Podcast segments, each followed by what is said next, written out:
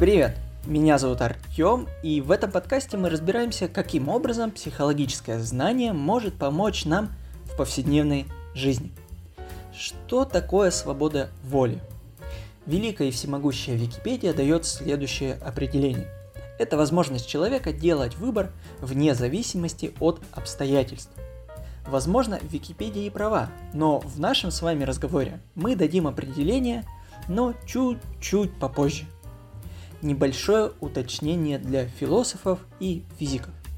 Я знаю, что многие уходят в этот вопрос настолько глубоко, что стремятся объяснить поведение человека, исходя из столкновений одного атома на другом конце Земли в первом веке нашей эры. Почему здесь этого не будет? У меня есть четыре аргумента. Во-первых, подобное утверждение пока нельзя проверить, следовательно, не считаю важным об этом вообще думать. Со своей стороны. Только со своей. Во-вторых, если смешать два химических вещества, их свойства изменятся. Поэтому я думаю, что микромир не настолько сильно влияет на макро. Конечно, не без исключений. В-третьих, знание не всегда, но должно быть применимо на практике. И сегодня я постараюсь его сделать таковым. В-четвертых, я не философ и не физик, поэтому не сильно хочу вмешиваться в эту область. Итак, мини-опрос.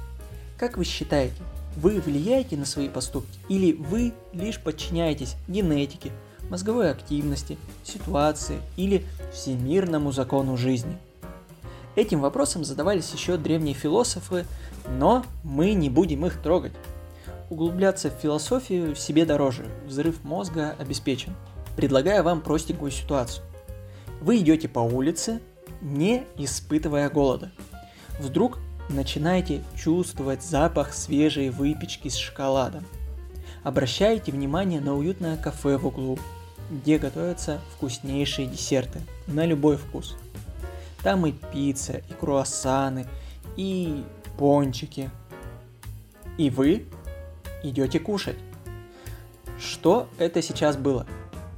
Как вы действовали в этой ситуации? Ведь до этого вы не хотели есть. Или это не вы действовали, а ситуация давила на вас, тем самым побуждала к действию? Хм, давайте вы сейчас ответите на этот вопрос, закрепите его, а я продолжу. В психологии для понимания данной ситуации лучше всего подойдет понятие воля. Что же такое воля? Краткий экскурс в историю. 1919 год, Балтимор, университет Джона Хопкинса. Психолог Джон Уотсон утверждает, дайте мне дюжину здоровых, нормальных, развитых младенцев и мой собственный особый мир, в котором я буду их растить. И я, выбрав наугад ребенка, смогу сделать его по собственному усмотрению специалистом любого профиля. Врачом, адвокатом, торговцем и даже попрошайкой или вором вне зависимости от его талантов, наклонностей, профессиональных способностей и расовой принадлежности его предков. Отлично, говорят ему, докажи. Он берет маленького мальчика Альберта и, опираясь на труды Ивана Петровича Павлова, формирует в нем некоторую реакцию на предмет. Сначала ребенку дают мышь. Он начинает пристально ее изучать. При следующем предъявлении мыши исследователь бьет по железной пластине так, чтобы вызвать у ребенка испуг. Подобные действия повторяются до тех пор, пока Альберт не начинает плакать при виде мыши. Затем Уотсон также меняет эту реакцию. Сначала дает мальчику покушать и показывает маленькую тень в углу комнаты от мышки. Потом мышь постепенно приближается а еды становится все больше. В результате мальчик перестает бояться мыши. Из чего делает вывод? Человек – ничто, ситуация – все. Подумайте сами. До тех пор, пока запах булочек не попал вам в носовые рецепторы, кушать вообще не хотелось. Ситуация спровоцировала подобное поведение, а вы послушно повиновались. Да-да, я знаю, это провокация в чистом виде с моей стороны. Если бы все было так просто, начал бы я свой подкаст именно с этого эксперимента. Вряд ли. В общем, Уотсон заключает, давайте ребенку нужные условия, и ребенок вырастет кем угодно. Ну, точнее, вырастет тем, кем вы захотите его видеть. Таким образом, он полностью исключает из процесса наши собственные мысли, особенности центральной нервной системы, гены и так далее. А сам отправляется в область рекламы после какого-то там скандала в университете. И мы тоже отправляемся дальше и в 80-х годах прошлого столетия ученый Бенджамин Либет провел знаменитый эксперимент. Участников эксперимента просили пошевелить или левым, или правым запястьем. В этот момент ученые фиксировали, когда было принято решение пошевелить запястьем в мозгу. Выяснилось, что мозг решает на доли секунды раньше, чем это планировалось испытуемыми. Исследователи сделали заключение. Свободы воли нет – Мозг реагирует за нас. Ремарка. Я не нашел высказывания на эту тему самого Либета. Есть только статьи, где ему якобы приписывают эти слова. Однако это может быть лишь интерпретацией журналистов. Ученые, воодушевившись экспериментом Либета, пошли дальше. Все те же условия, но у каждого из испытуемого около руки горела лампочка. И когда мозг принимал решение дернуть рукой, лампочка загоралась. В чем интерес данной вариации эксперимента, спросите вы? Опять-таки, представьте, вы стоите в магазине, перед вами слева кусочек горячей свежеиспеченной пиццы, а справа вкуснейший шоколадный торт с фруктовой начинкой. Продавец подходит, берет пиццу и говорит, с вас 75 рублей. И какова будет ваша реакция? Вы ему еще ничего не сказали, а он уже выставляет вам счет. Не покажется ли вам, что этот продавец совершил выбор за вас? Поэтому самое время определиться, а что такое свобода воли в этом конкретном эксперименте. Начнем с описания эксперимента. В нем разграничивают понятия сознание и мозг. Исходя из этого, делается вывод, что не мы, то есть сознание, управляем ситуацией, а мозг. Критическое замечание. Почему отделили сознание и мозг, непонятно. Человек не отдельная единица своих органов, а именно совокупность. Если вы хотите повесить картину, бессмысленно бить молотком по стене – для этого нужны гвозди. Еще одно уточнение. Да простят меня деятели науки, но углубляться в термин сознание я также не буду. Еще один очень важный момент, а именно как хорошо был простроен эксперимент. У испытуемого не было трех, четырех, пяти вариантов выбора. Испытуемый был загнан в рамки выбора, а также в рамки эксперимента, что уже делает свободу воли, ну, как вы понимаете, не совсем возможной. Ах да, и здесь самое время дать определение свободы, свободе воли. Свобода воли – это процесс принятия решения, исходя из собственных целей. Два важных слова – решение и цель. Почему решение? Потому что нельзя проявить свободу воли, не выбирая. В эксперименте как раз и заключалась эта проблема. Но я не знаю, как именно исследователи понимали свободу воли, поэтому точно сказать не могу – Возможно, их представление отлично вписывалось в их эксперимент. Если вам сейчас непонятно, о чем я говорю, это больше теоретический вопрос. И если вам все-таки интересно разобраться, послушайте первый выпуск. Второе слово – это цель, причем собственная. Здесь все просто. если конечный результат вашего действия нужен не вам, очевидно, что это не свобода воли. И здесь очень интересный момент. Во-первых, какие цели считать вашими, во-вторых, что делать, если несколько целей противоречат друг другу? Какие же цели вы можете считать своими? Если углубляться в социальные отношения, то можно вообще свихнуться. Потому что цели, которые у вас есть, продиктованы социальной средой, в которой вы находитесь или находились в детстве. Я считаю подобное утрирование излишним, и причем в этом нет ничего страшного, что у вас не ваша цель. С детства мы перенимаем определенные ценности. Сначала от близких родственников, потом от учителей и затем, возможно, от авторитетов. В результате формируется целый комплекс только ваших целей, смыслов, ценностей и так далее. Ваша уникальность заключается не в разрозненных целях. Например, вы хотите заработать, чтобы обеспечить семью. Вы же не только этого хотите. Ваша уникальность заключается именно в совокупности ваших качеств. Вы хотите заработать, но при этом помочь людям, стимулировать экономику страны и поднять образование и так далее. Но какие цели являются не вашими? Те, которые совершаются во вред себе. Вернемся к нашей пекарне которая заманила покушать своими запахами. Определимся, будет ли спонтанная еда вредить вам. Если вы не сидите на диете, то нет.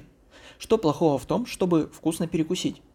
Но если вы сидите на диете, тогда цель покушать продиктована не вами при условии, что до этого вы не были голодны. Хорошо. Со своими чужими целями вроде разобрались. Но как насчет противоречащих целей? Та же ситуация. Булочная, запах, еда. С одной стороны, вы следите за фигурой, а с другой стороны, у вас просто плохое настроение, и вы хотите его поднять этими превосходными хрустящими круассанами. Обе цели ваши, и в этот момент вы должны совершить поступок. Очень важная цель для личности. Если вы немножко запутались, немного верну вас назад – мы все еще разбираемся со свободой воли. Я рассказал вам о двух экспериментах. Затем дал определение свободе воли. Это процесс принятия решения, исходя из собственных целей. Поэтому мы поняли, как разграничить свои и чужие цели, а также как цели могут между собой конкурировать. И, наконец, я готов сказать свое мнение и почему я считаю, что человек обладает активной волей, ну или свободной, как вам угодно. В этом мне поможет психолог и философ Уильям Джеймс. Исследовал Уильям Джеймс вопрос свободы воли, исследовал, на одну чашу весов проводил, приводил аргументы за свободу воли, а на другую против. И в итоге плюнул и сказал, теперь я не исследователь, я простой человек. И я говорю, что свобода воли есть, и это и будет первым актом моей свободы воли. И здесь я с ним полностью согласен. Полагаю, каждый должен для себя решить, обладает ли он свободой воли или нет. И если вы решаете, что нет свободы воли, тогда вся ваша жизнь предопределена. Это снимает много головной боли. Если же вы решаете, что она есть, вас ждет жизнь полная открытий и работы над собой. Поэтому вам решать, есть свобода воли или нет. Дам вам несколько секунд возможно, определить для себя, что вы считаете. Так есть свобода воли или нет? Уже решили? Если да, то вне зависимости от вашего ответа вы обладаете свободой воли. Поздравляю! Это таки хитрый ход. А если нет, то вам еще предстоит решить. Но возникает такой вопрос. А зачем вообще люди исследуют свободу воли? Ну, например, для предотвращения разногласий и различных негативных ситуаций. Например, мужчина застрелил свою жену и ребенка. До этого он был любящим семьянином. Обследование показало, что причиной агрессии стала опухоль в мозгу, которая давила на центр агрессии, тем самым провоцировала агрессивное поведение. И тогда встает важная дилемма. А как судить такого человека? Да, он совершил убийство, но из-за опухоли. Не было бы опухоли, не было бы убийства. Здесь я хочу вступить в немую дискуссию с Робертом Сапольским. Немая, потому что вряд ли он когда-либо это услышит.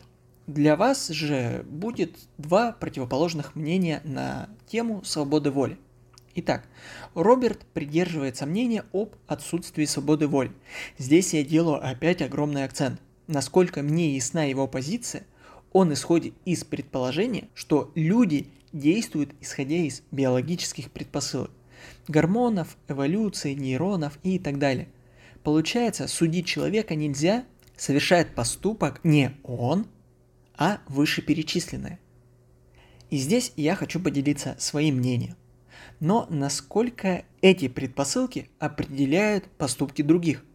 Представьте, что вы очень злы на всех вокруг. Как вы поступите? Пойдете бить каждого прохожего? Действие смутное, но многие так и сделают.